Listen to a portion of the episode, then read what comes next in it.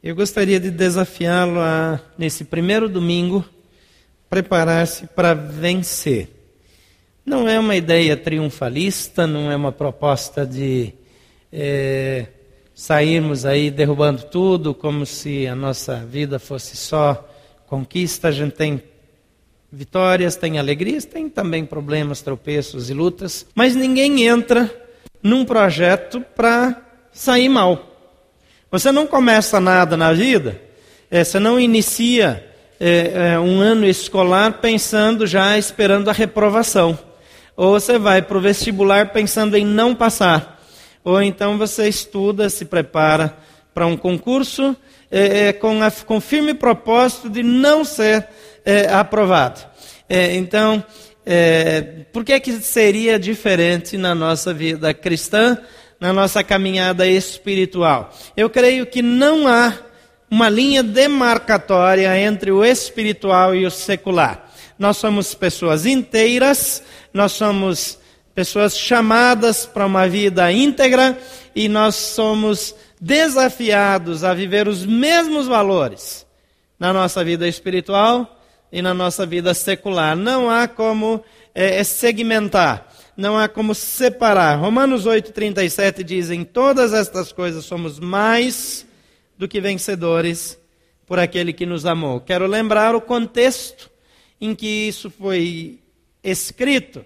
É, quando nós estamos é, lendo esse texto, nós lemos ah, Eu estou habilitado, eu estou treinado, eu estou preparado para sofrer falta ou ter abundância.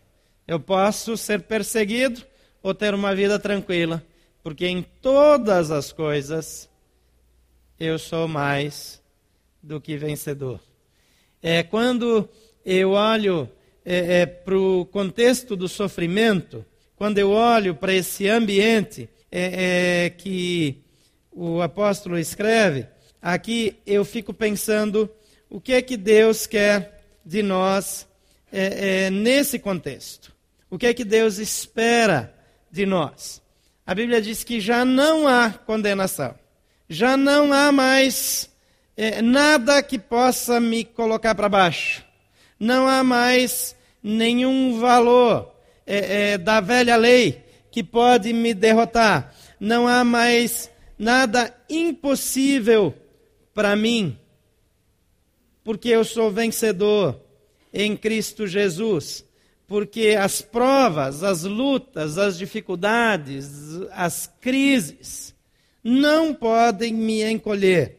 Será que eu espero só alegrias nesse ano? Claro que não.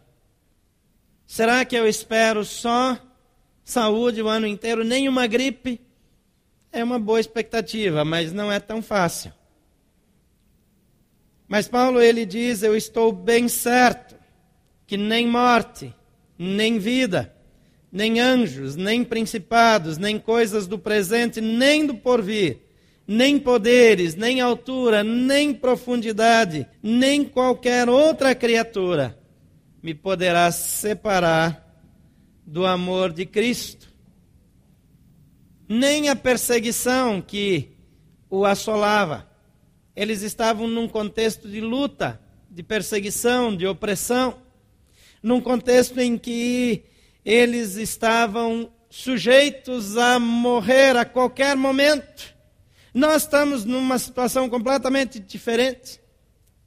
Num ambiente de paz, num ambiente de liberdade, onde nós podemos falar do Evangelho livremente em qualquer lugar. E mesmo assim, às vezes nos encolhemos, às vezes nos intimidamos, às vezes nós é, ficamos calados porque achamos que não é conveniente. Quando Paulo fala para Timóteo, ele diz: fala a tempo e fora de tempo. Seja conveniente e inconveniente para pregar o Evangelho. Mas nós nascemos para andar com Deus. E andar com Deus é ter uma vida vitoriosa. A vitória no conceito divino pode ser a vitória é, dos mártires.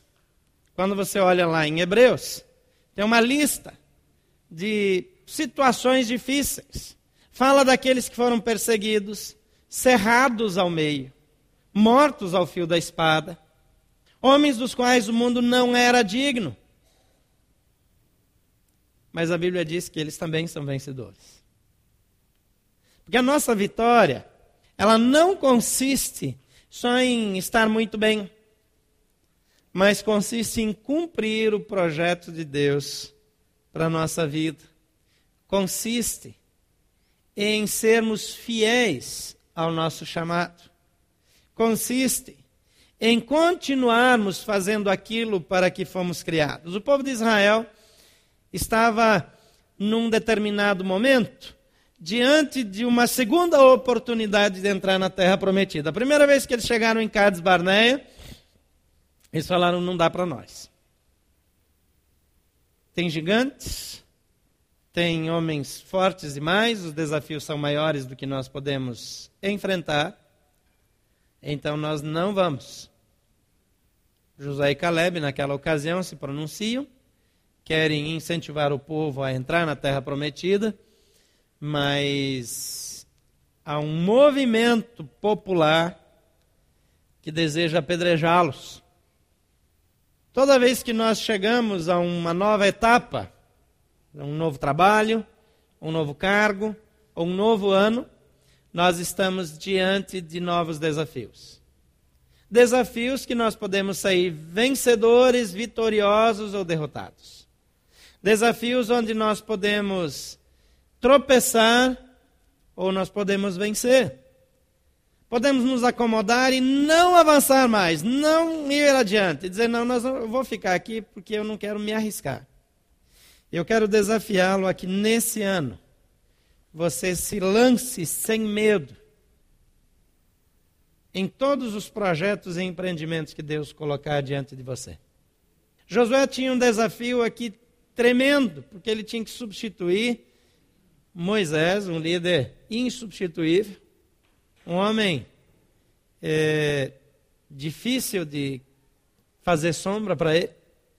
Tinha que fazer aquele povo segui-lo. E eles estão diante do desafio da tomada de Jericó. No capítulo 5 de Josué, versículo 13 a 15, nós lemos: Estando Josué já perto de Jericó, olhou para cima e viu um homem em pé, empunhando uma espada. Aproximou-se aproximou dele e perguntou-lhe: você é por nós ou por nossos inimigos? Nenhuma coisa nem outra, respondeu ele. Venho na qualidade de comandante do exército do Senhor. Então Josué prostrou-se, rosto em terra, em sinal de respeito, e lhe perguntou: Que mensagem o meu senhor tem para o seu servo?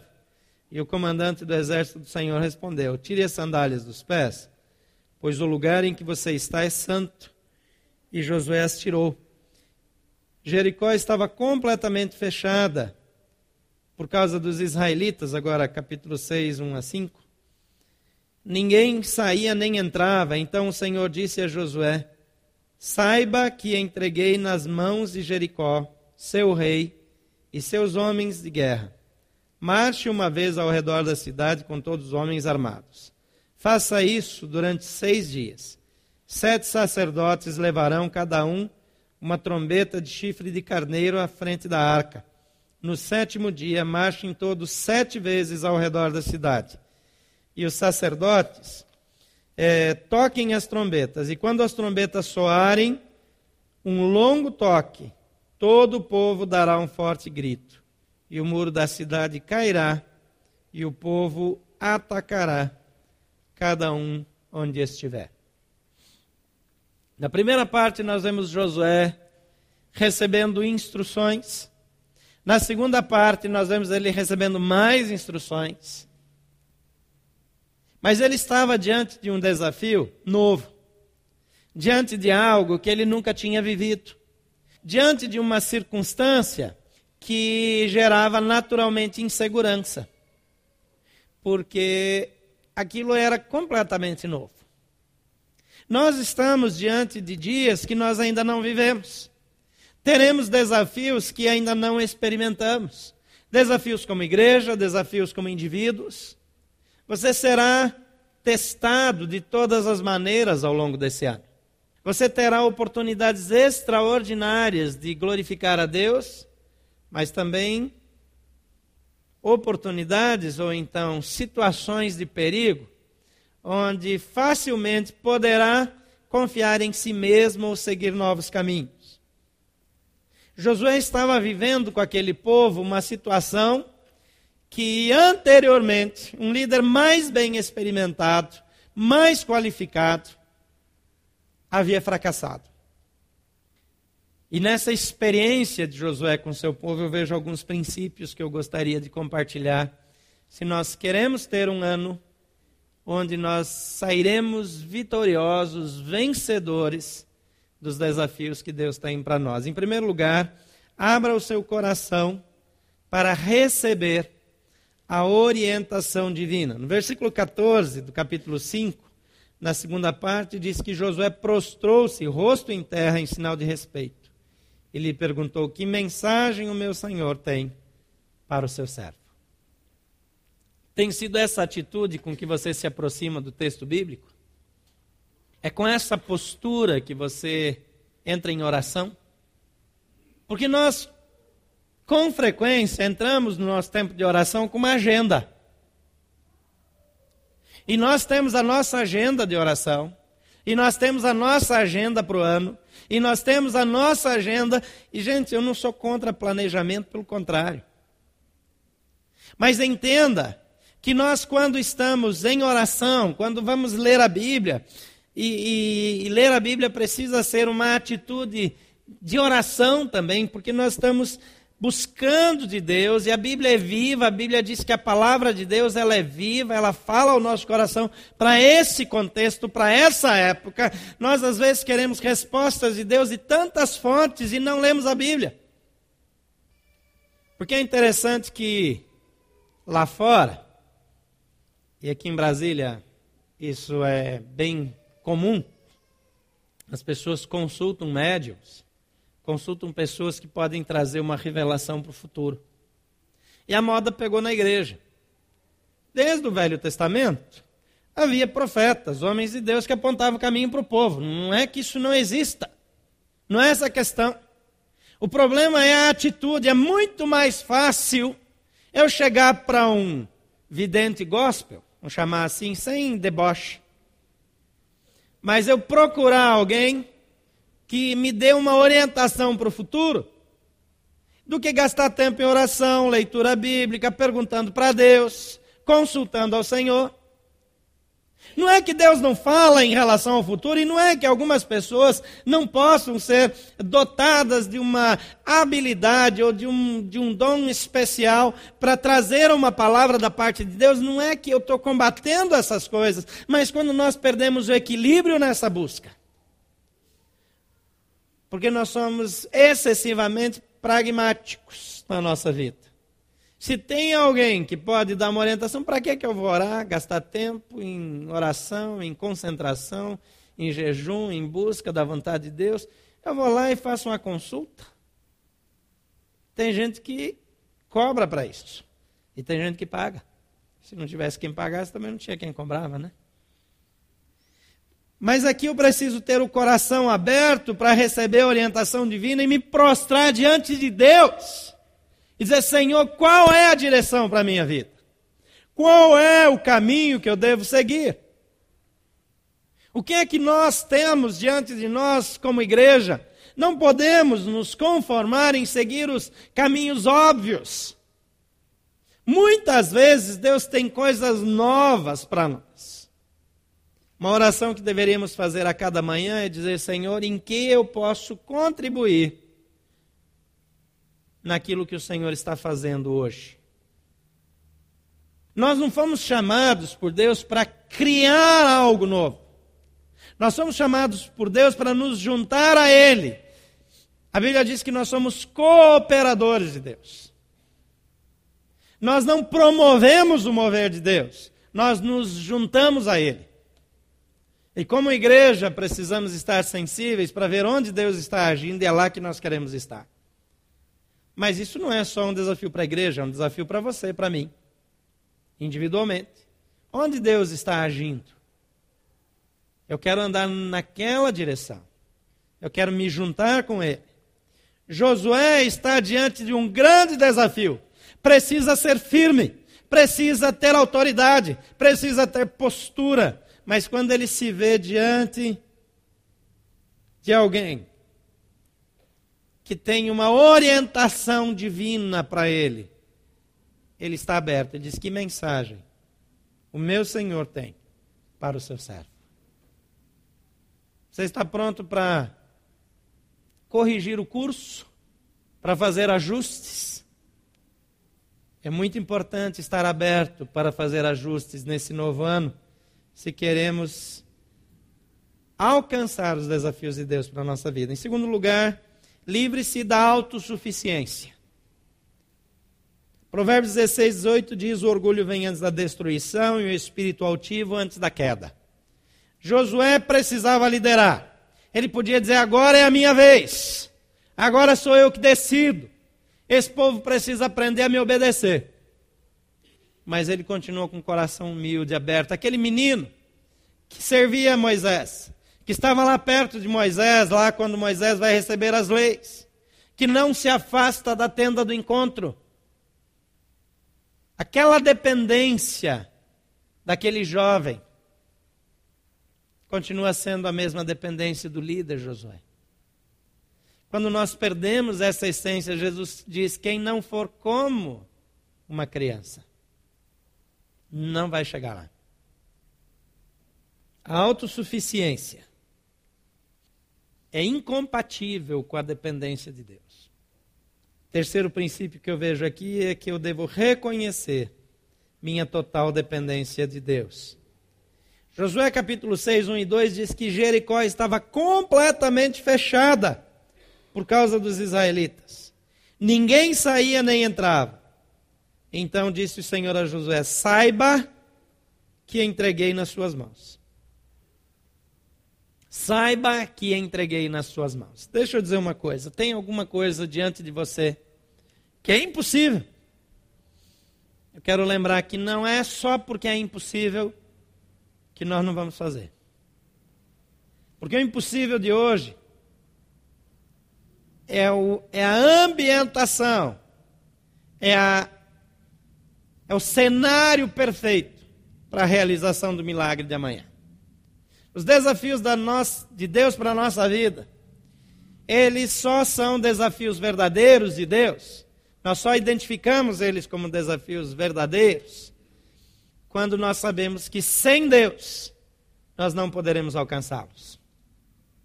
Existe uma porção de coisas que a gente faz e não são necessariamente coisas ruins. Deus nos capacitou para fazer o bem para as pessoas. Deus nos capacitou para fazer o bem para a nossa família. Deus nos deu condições de fazer uma porção de coisas, nós devemos fazê-las.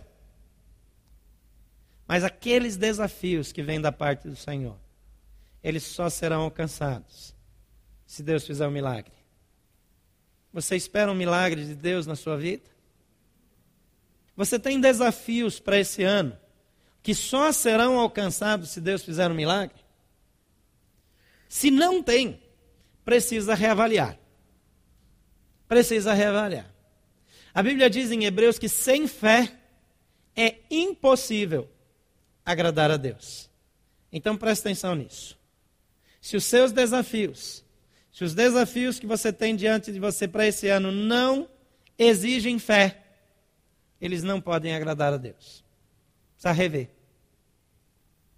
Nós não fomos chamados para andar por vista, mas por fé. Não fomos. Então nós precisamos andar com base na visão que Deus nos dá.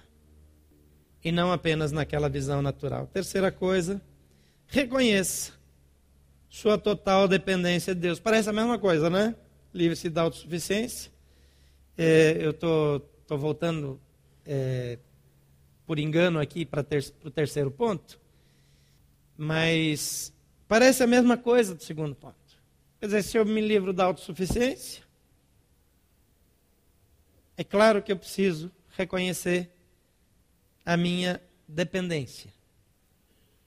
Mas aqui é dependência total.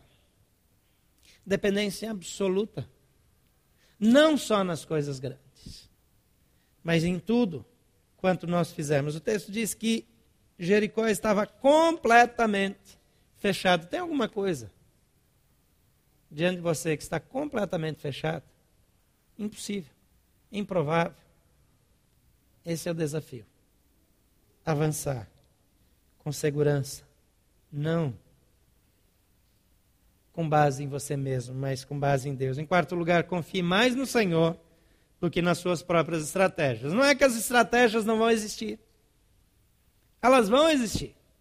Mas eu preciso estar aberto para mudá-las, para abandoná-las se necessário, e saber que não é a estratégia, não é o método, não é a gestão que garante o sucesso. A gestão é necessária, a estratégia é necessária, o planejamento é indispensável. Mas eu não confio no planejamento. Eu não coloco a minha fé na metodologia. A minha fé precisa estar baseada em Jesus Cristo. Precisa estar baseada no Senhor. Precisa estar exclusivamente voltada para o Senhor. Jeremias 17, 5 diz: Maldito é o homem que confia nos homens, que faz da humanidade mortal a sua força, mas cujo coração se afasta do Senhor. Porque se o meu coração se apega à estratégia, ele se afasta do Senhor. Faça estratégias. Planeje. Mas nunca Confie na sua estratégia, confie no poder de Deus. A estratégia não vai levar a igreja para onde ela precisa chegar.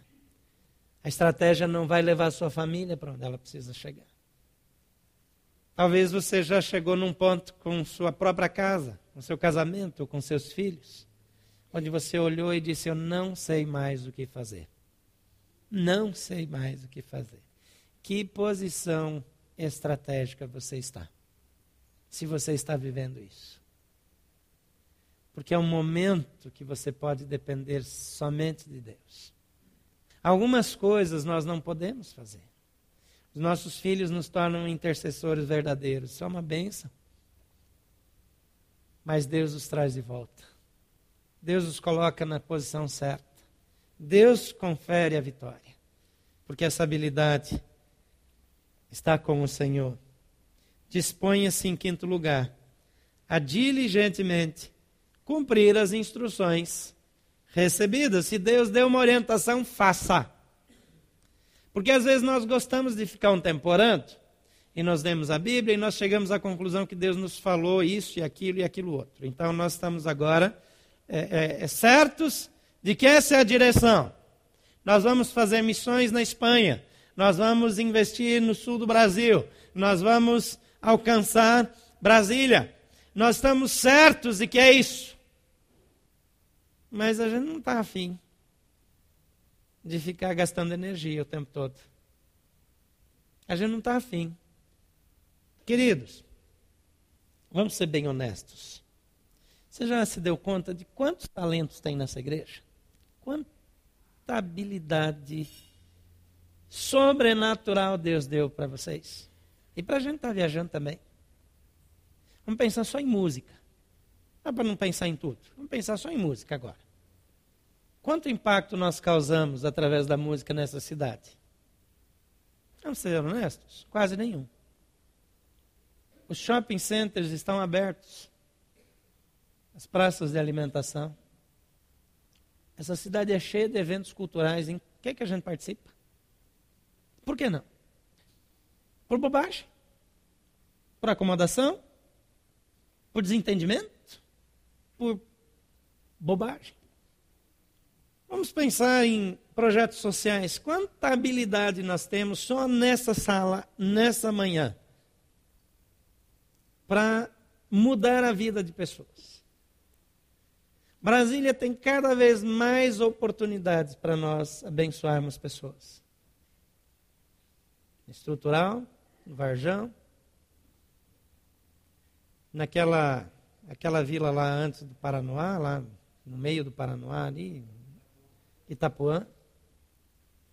Eu soube que, ouvi de um policial aposentado, que o lugar que eles mais temiam ir era lá em Samambaia. Tem tanta gente de paz que mora ali, mas tem alguns redutos fechados, onde nem a polícia tem segurança de andar. Quantas oportunidades extraordinárias nós temos para abençoar pessoas. O que é que nós fazemos? Se nós entendermos que a nossa missão é ficar aqui, comprar cadeira, botar banco lá na Tibinorte para começar trabalho lá também, para atender bem quem mora perto, é uma bênção atender bem quem mora perto, lógico. Eu estou pensando lá em Águas Claras para atender melhor as pessoas que moram lá. Aí nós queremos construir é, é, para ter um ambiente ideal e, e, vamos gastar um monte de dinheiro e vamos fazer um monte de coisa. Mas não é isso que Deus quer de nós. Isso são é, é coisas complementares. O que Deus quer de nós como igreja é que nós sejamos sal e luz em todos os lugares. Prédio não salva ninguém. Cadeira, depois lá no, no prédio novo vai ser cadeira estofada, com apoio para braço, para um lugarzinho para a senhora pendurar a sua bolsa, né? Para não ficar com a bolsa aí no colo, não sabe o que, que faz com ela. Um lugar para pôr. Tudo isso é bacana, gente, mas isso não muda a vida das pessoas. Mas aí um não fala com esse, outro não quer trabalhar com aquele, aí a gente começa com essas bobagens. Deveriam estar lá em décimo lugar na nossa agenda. A gente cria embaraço. Eu, eu, eu lembro que houve uma ocasião em que Jesus estava falando numa casa e as pessoas estavam assim tão, tão fechadas em volta, estava tão fechado, que aqueles homens que queriam levar o amigo paralítico não conseguiam entrar. Tiveram que subir e abrir um buraco para soltar ele. Uma outra ocasião, os discípulos estavam fazendo um piquete para que os pais não levassem as crianças para Jesus, para não incomodar. Às vezes, a igreja impede o acesso das pessoas a Jesus. As pessoas que deveriam trazer as pessoas para Jesus, às vezes são um empecilho para que elas cheguem, com mau testemunho, com desentendimentos, com divisões. Nós não fomos chamados para ficar confortáveis. Nós fomos chamados para glorificar a Deus, para compartilhar o Evangelho. Alair um dia me disse que nós temos mais de 100 professores de Bíblia nessa igreja. Mais de 100. Só aqueles que estão arrolados oficialmente para dar aula. Não tem ministério para mais de 100 ao mesmo tempo aqui. O que é que isso diz para mim? Que nós precisamos avançar na área de ensino que nós precisamos abençoar pessoas no Brasil e no mundo através do ensino. Quantos professores de Bíblia tem só aqui nessa manhã? Levante a mão. Quem é professor aqui que ensina a Bíblia? Um, dois, três, quatro, cinco, seis, sete, oito, nove, dez, onze. Só hoje de manhã. Já resolve para uma igreja quase. Só o que tem hoje. 11 classes funcionando, dá conta numa igreja. No nosso esquema, manhã e tarde, resolve. 22 classes funcionando por semana, tá bom, não tá? Tem pelo menos mais 99.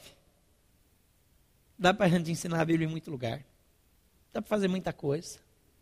Eu fiquei impressionado lá na Houston, porque eles têm alunos na escola, eles têm um college lá de, de uma espécie de instituto bíblico tem alunos de mais de 180 países.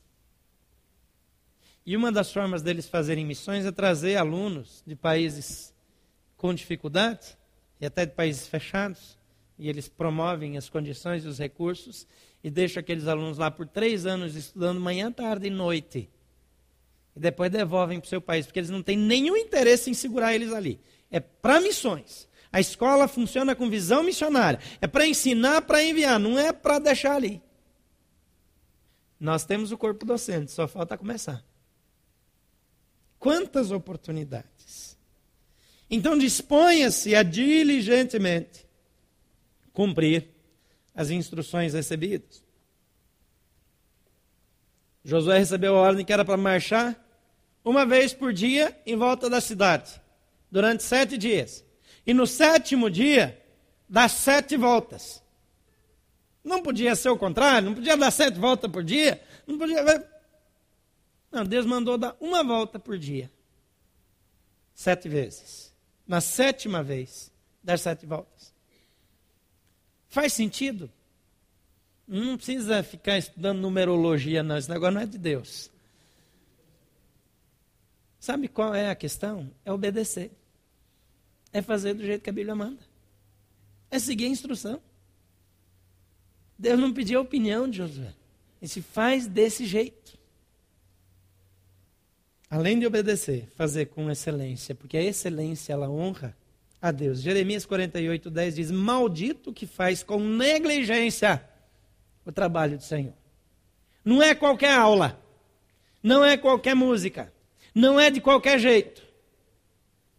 É com excelência. Eu espero que a gente não tenha mais desse tipo, mas eu vi. Vou rasgar aqui já. Ah, já fui abençoado, ganhei um monte de presente, já fui paparicado na virada do ano, agora é para chutar o balde. Eu vi uns negócios sendo feitos aqui para missões uns negócios para vender que não é nem para levar para vila nenhuma, é para botar fogo. Você não quer fazer alguma coisa para missões? Faz direito.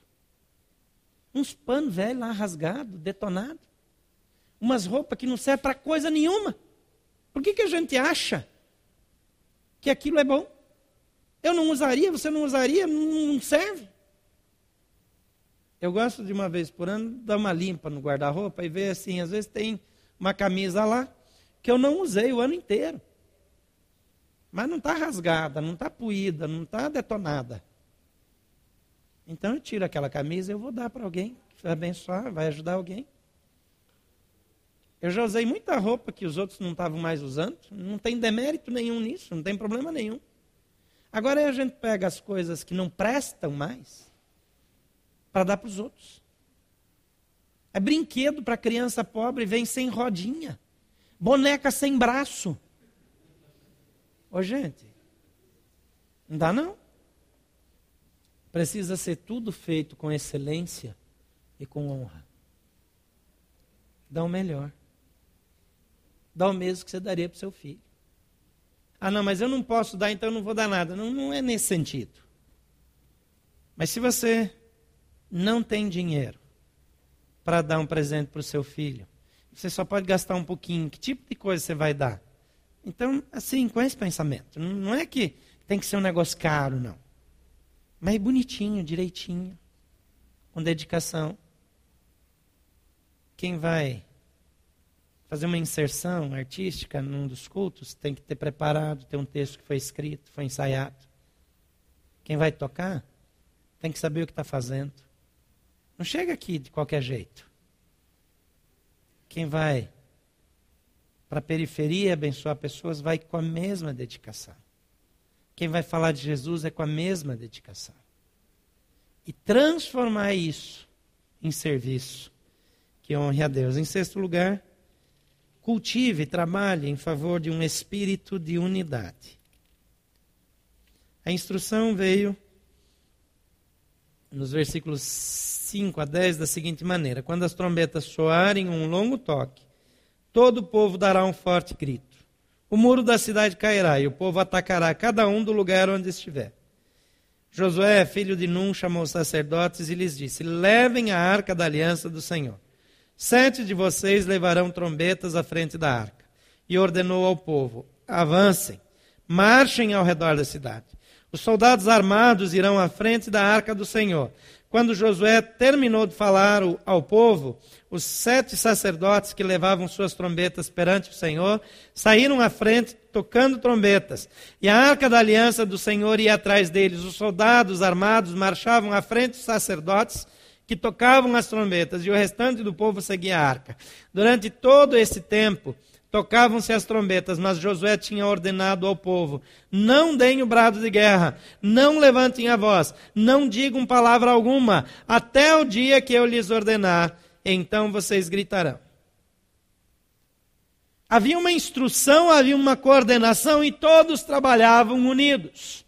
Todos seguiam as instruções. Quando a igreja marcha unida, quando o povo de Deus trabalha em unanimidade, quando a família se une, as boas coisas acontecem. Não importa o tamanho da crise que tem dentro da sua casa. Chame esposa, marido e filhos para se unirem. E vocês serão vencedores.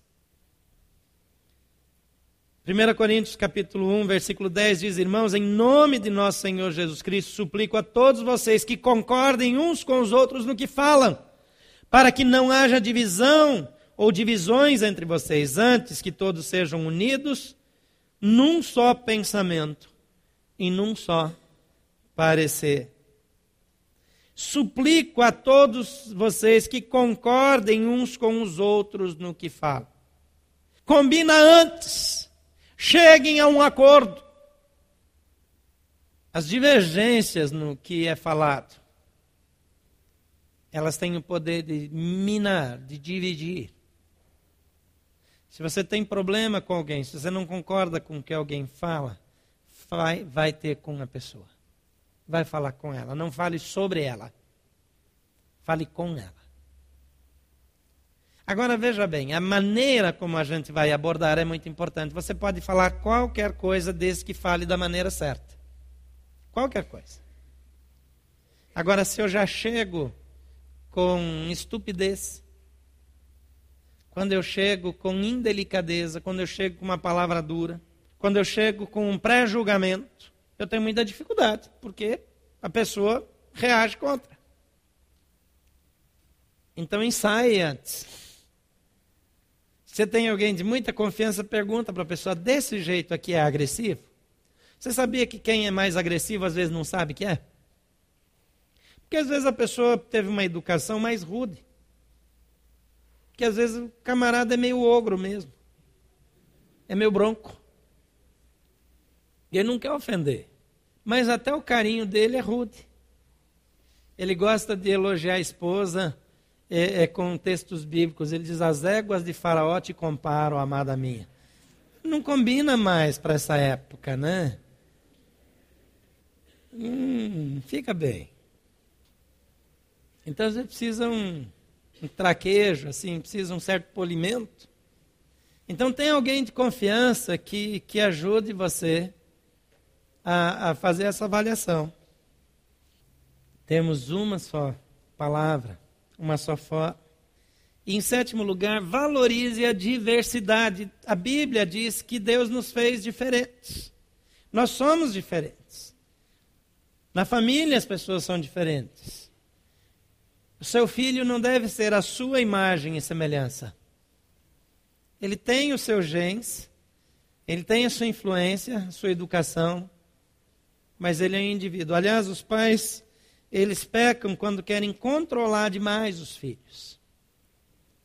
Os nossos filhos não são para nós mesmos. Chega uma hora que os pais precisam assim sair um pouco de cena onde eles se tornam consultores, eles não são mais aqueles que decidem. E os filhos precisam ser preparados para isso. Filhos super protegidos, eles não conseguem tomar decisões maduras no futuro. De novo, no capítulo 6 de Josué, de 6 a 10, diz: Josué, filho de Nun, chamou os sacerdotes e lhe disse: Levem a arca da aliança. Sete de vocês levarão as trombetas, etc.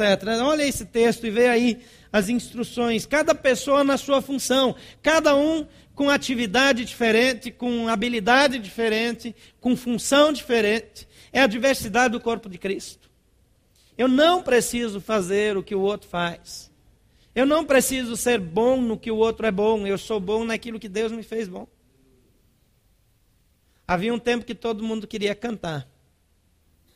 E tinha um tempo que a igreja até dava oportunidade assim, alguém quer cantar um, um hino especial? Quem é desse tempo? Era um negócio fantástico, né? Stand-up comedy. É um negócio fantástico. Eu lembro que morava numa cidade pequena e fomos fazer um movimento das igrejas evangélicas lá. A gente queria fazer um manifesto, chamar a atenção do povo. E unimos as igrejas e arrumamos um carro de som. E o povo foi andando atrás e a gente foi, parou numa praça. E aí queria fazer lá um, uma declaração pública. Gente, eu queria morrer, eu queria entrar embaixo do caminhão. Botaram um povo desafinado para cantar, violão desafinado, um negócio horroroso. É para Deus. Tem gente que acha que Deus não tem bom gosto. Tem música que Deus tira o fone de ouvido. Gente, cada um na sua, mas com excelência. A diversidade. Deus ama a unidade, mas detesta a igualdade. Numa árvore não existem duas folhas exatamente iguais.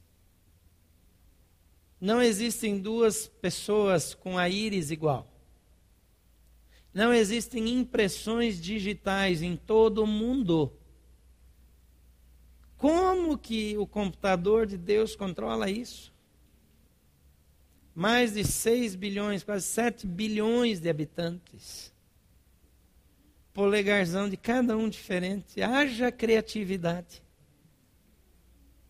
Você já percebeu, você já olhou o nariz da outra pessoa? Dá uma olhada no nariz do outro aí. Nariz é um negócio impressionante, não tem dois iguais. Tem de todo jeito. Tem aquele nariz de fumar na chuva. Tem um outro narizinho que já é empinadinho, parece que a pessoa é metida besta só por causa do nariz. E tem gente que julga o outro por causa do nariz. Como assim? Eu lembro quando eu mudei para Bento Gonçalves, eu fui para fila lá, uma cidade essencialmente italianos. E eu parei na fila do banco e eu ficava impressionado com o tamanho do nariz daquele povo. Eu fiquei assim, chocado. Josué era o líder, tinha os sacerdotes, tinha os soldados, o povo, mas cada um tinha uma função. E ninguém era dispensável. Você é muito importante no projeto de Deus. Você é extremamente estratégico. Então não se meta naquilo que não é o seu negócio. Não se incomode com o jeito que o outro faz. Faça bem aquilo que é o seu trabalho. Dedique-se. Avance. Creia em Deus. Creia em Deus. Deus o chamou. Ele o escolheu. Abra o seu coração para ouvir e receber a orientação divina. Abandone a autossuficiência e dependa completa, totalmente de Deus. Planeje, tenha estratégias, mas confie mais no Senhor do que nas estratégias. Disponha-se a diligentemente cumprir as instruções recebidas cultive a unidade, mas valorize a diversidade. Que Deus nos dê um ano abençoado. Que Deus nos leve numa caminhada vitoriosa. Que Deus nos faça ser ousados como igreja. Que confiemos e creiamos no poder de Deus. Que sejamos autênticos, mas amorosos.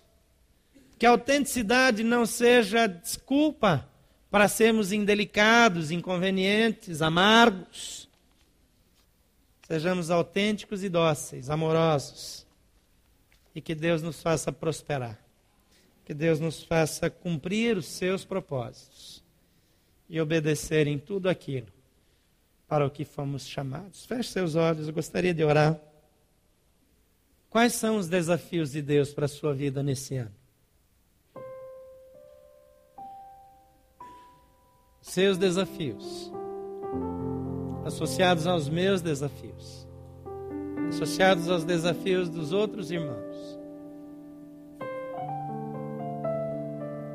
Cumprem o propósito de Deus para a sua vida, para a vida dessa igreja. Então não pule fora, não desista.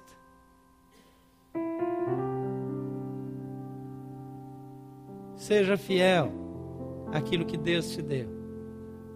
Tente mais uma vez.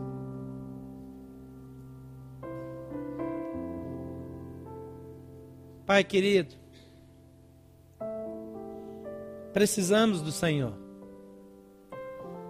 Precisamos da tua graça, dependemos de ti.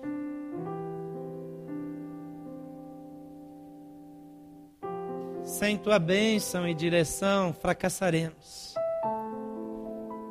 Daqui a pouco tempo terminaremos esse ano. Em pouco tempo estaremos olhando de volta e se não recebermos a tua graça, identificaremos mais derrotas do que vitórias. Mas nós sabemos que o Senhor tem grandes coisas para a nossa vida. Nós sabemos que os desafios do Senhor para essa igreja estão muito além das nossas capacidades humanas. Mas tu nos fazes prosperar, tu nos fazes avançar. E queremos ser fiéis. Usa-nos, envolve-nos. E recebe, Pai, nosso coração por oferta nessa manhã